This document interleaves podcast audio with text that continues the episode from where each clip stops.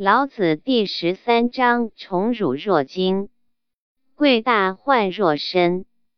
何谓宠辱若惊？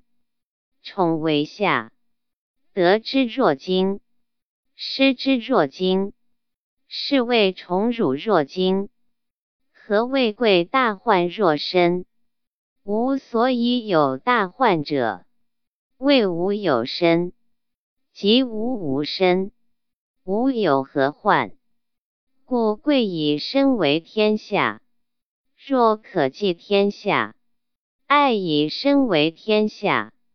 若可托天下，译文：得宠与受辱一样，都是对身心安宁的惊扰。重视大患等同于对身体的珍重。为什么说得宠也像受辱一样使人惊扰呢？因为就其对人的惊扰程度而言，得宠更为下劣。得到它的时候为之惊喜难安，失去它的时候又为之惊慌恐惧。所以说得宠与受辱一样。都是对身心安宁的惊扰。为什么说重视大患等同于对身家的珍重呢？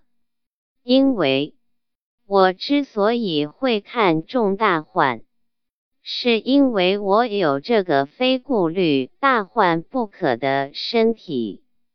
如果我连这身体也置之度外，那么。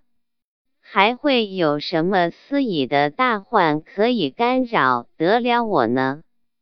所以，像看重自己的身体一样看重天下的人，可以守护天下；像爱养自己的身体一样爱养天下的人，可以托付天下。